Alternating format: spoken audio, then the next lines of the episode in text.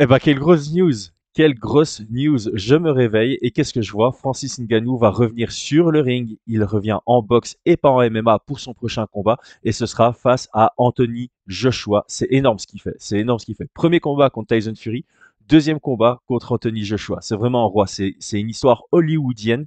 Peu importe le résultat de ce combat, encore une fois, ça agrémente ce documentaire qu'on va faire sur euh, Francis Ngannou, je l'espère, et qui nous fera penser vraiment à un film holly- hollywoodien avec un scénario complètement improbable. C'est complètement fou ce qu'il fait. Moi, franchement, ce combat, je trouve ça énormissime. Je trouve ça énormissime.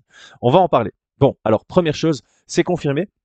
La date qui a été annoncée, c'est le 9 mars. Alors ici, euh, je veux pas manquer de sensibilité, je m'y connais pas assez, mais euh, d'après ce que je sais, ce serait le premier jour du Ramadan. Donc là, j'attends plutôt à ce que les amis euh, musulmans de notre communauté sur Fight Minds nous éclaircissent en commentaire. Est-ce que le 9 mars semble être une date qui est plausible pour ce combat, puisque ça a lieu aussi en, Arabie Saoudite?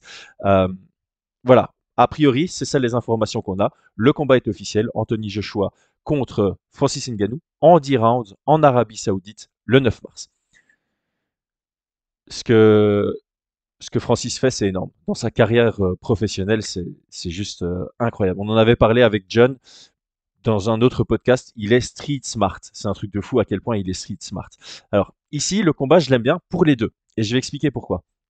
Du côté de Anthony Joshua, il est en train de reconstruire sa, confiance. Depuis qu'il a perdu deux fois contre euh, Usyk, il est sur une série de trois belles victoires. On doit, doit vraiment l'avouer. Son dernier combat, c'était euh, ultra propre contre Wallin, vraiment ultra propre. Donc sa confiance revient.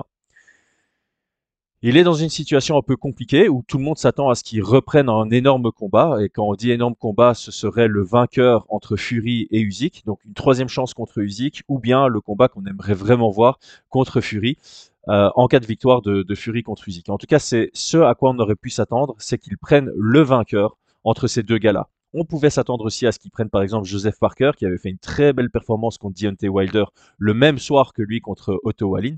Et finalement, qu'est-ce qui se passe? Il prend Francis Ngannou. Et c'est intelligent. Pourquoi? Francis Ngannou, sur son premier combat de boxe anglaise, tout le monde doutait. J'étais le premier à douter de lui. Je lui avais donné très très peu de chances de l'emporter contre euh, Tyson Fury et il a surpris la terre entière. Ce qui signifie que sa valeur dans le monde de la boxe anglaise a explosé. Il nous a tous surpris. Il va à la décision, à la décision partagée qui est discutable contre Tyson Fury. C'est énorme comme performance pour ton premier combat de boxe anglaise. Tu es considéré comme un débutant en anglaise et tu vas prendre un du, top 3 mondial de ta catégorie. C'était juste une incroyable performance. Donc, sa valeur, malgré la défaite, décision partagée contre Fury, elle a augmenté drastiquement. Donc là, on sait que Francis Ngannou, en boxe anglaise, on doit le prendre au sérieux. C'est quelqu'un qui est fort, c'est quelqu'un qui est difficile à combattre, c'est quelqu'un qui progresse et c'est quelqu'un qui a montré un très très beau visage dans son premier combat en sachant que ça va le mettre en confiance, que il va pouvoir continuer à prendre sa préparation au sérieux, qu'il aura euh, quasi une demi-année supplémentaire entre son premier combat contre Tyson Fury et son deuxième combat contre Anthony Joshua, donc il va pouvoir encore progresser.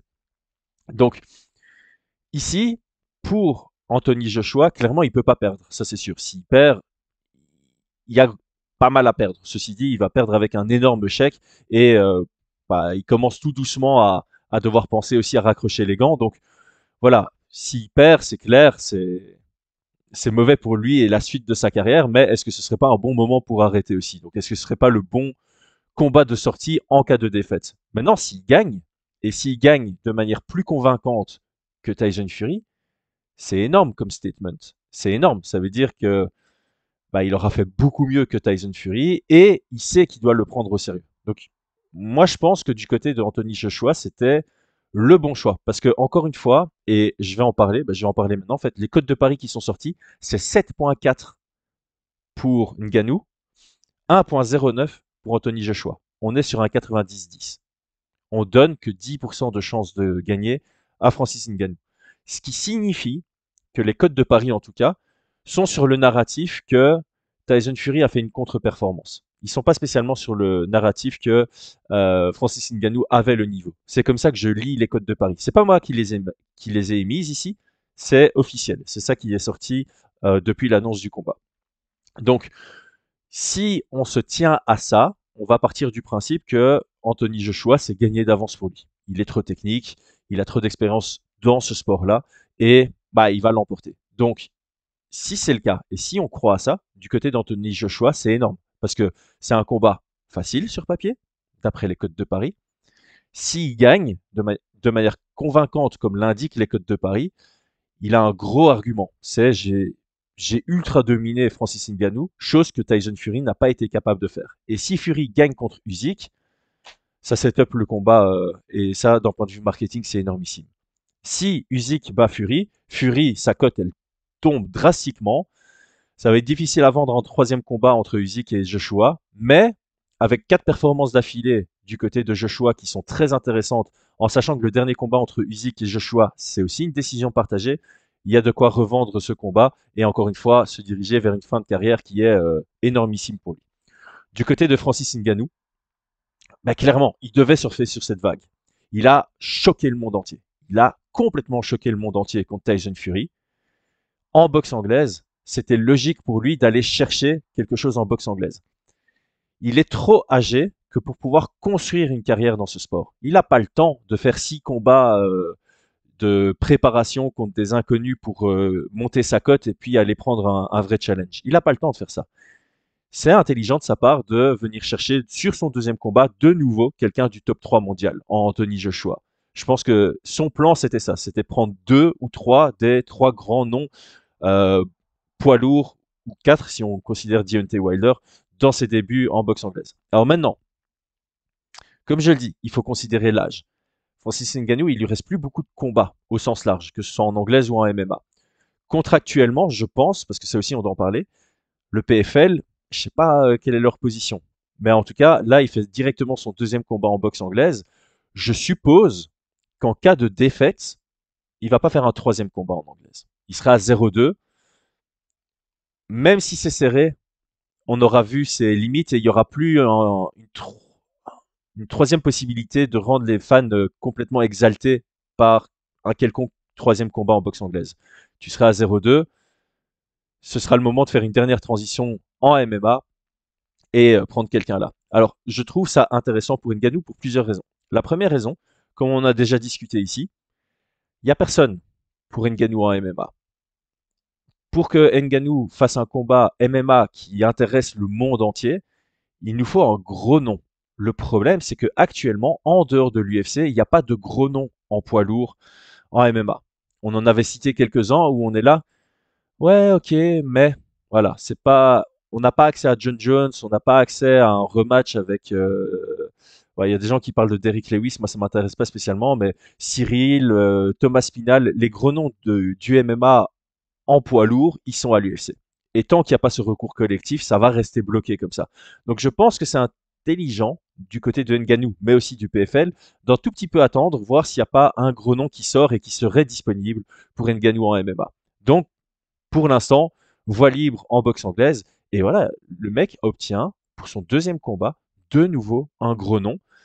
Comme l'indiquent les codes de Paris, personne s'attend à ce qu'il gagne. Moi, personnellement, vu ce qu'il a fait contre Tyson Fury, vu l'histoire, j'ai envie d'y croire un peu plus que ce que j'y ai cru contre Tyson Fury. Alors, je vais pas lui donner 50% de l'emporter. Joshua, clairement, est favori dans ce combat. Mais je trouve que 10%, c'est peut-être un manque de respect. Je pense qu'il a prouvé qu'il était capable de gagner un combat à la décision, parce qu'il n'était pas loin. Et il a prouvé qu'il était capable d'éteindre les lumières de quelqu'un en boxe anglaise, parce que ça s'est joué de peu. Il a fait un knockdown contre Tyson Fury. Donc les deux chemins vers la victoire sont possibles. Avant le combat contre Tyson Fury, tout le monde disait, ouais, euh, peut-être un KO au premier round, peut-être au deuxième. Dans le troisième, ça commence à devenir limité. Et après le quatrième, il n'y a plus aucune chance. Là, ce qu'on a vu dans ce combat, c'est que il est capable de tenir 10 rounds. Il est capable de frapper dur pendant 10 rounds. Donc, il est capable d'éteindre quiconque à n'importe quel round sur un combat en 10. Et en plus de ça, il est capable de prendre ses rounds et d'aller gagner une décision. Donc, moi, minimum, je lui donne 20%. Ici, je lui donne minimum 20% de l'emporter contre Joshua. Je trouve que les codes de Paris, elles sont un peu disparates. Euh, Joshua, énorme euh, boxeur. On a fait une analyse pour euh, son combat contre Tewalin. Tout le respect avait à lui, beaucoup de crédit à lui. Il vient de faire une énorme performance, donc il montre qu'il est encore dans le game. Il fait ça depuis qu'il est gamin. Nganou, c'est pas le cas. On connaît tous ses arguments. Ceci étant dit, voilà, il faut, euh, il faut respecter ce que fait Ngannou, il faut respecter ce qu'il a montré contre Tyson Fury. J'ai pas envie de croire que c'était uniquement une contre-performance de Tyson Fury. Je pense que Ngannou a juste bien pris ça au sérieux. C'est difficile de boxer pour un professionnel de boxe anglaise qui est axé sur les fondamentaux et qui a l'habitude de combattre des adversaires qui viennent de la boxe anglaise. Faire face à un profil comme Ngannou qui a un côté complètement innovant à la limite du créatif, c'est difficile à combattre, c'est difficile à aborder il faut être euh, ah, il faut, faut engager le combat. Je pense qu'un truc qu'on a vu de Tyson Fury, que une leçon du combat de Tyson Fury que Anthony Joshua va devoir prendre, et c'est pas spécialement son style, c'est le volume, mettre du volume contre euh, Francis Ngannou. Et c'est ça qui est intéressant, c'est que si tu mets du volume, tu t'ouvres au contre, c'est le jeu de Francis Ngannou, tu sais qu'il fera fort et c'est ça qui te rend attentiste. Donc il y a vraiment un travail mental à faire pour euh, Anthony Joshua dans ce combat.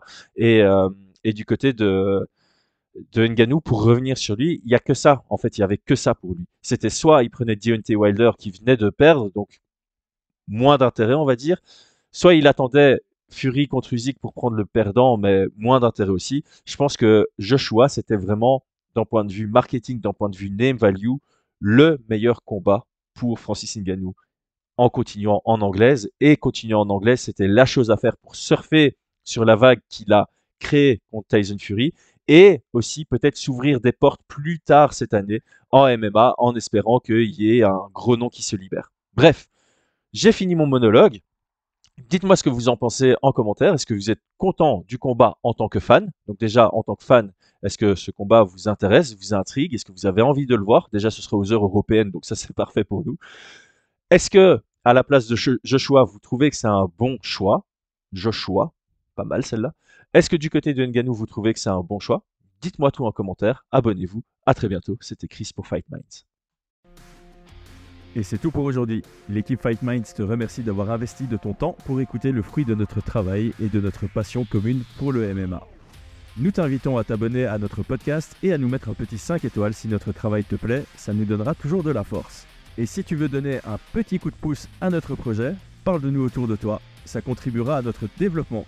Nous sommes également sur Twitter et YouTube, viens nous y retrouver pour échanger. A très vite pour plus de contenu sur l'art de la bagarre.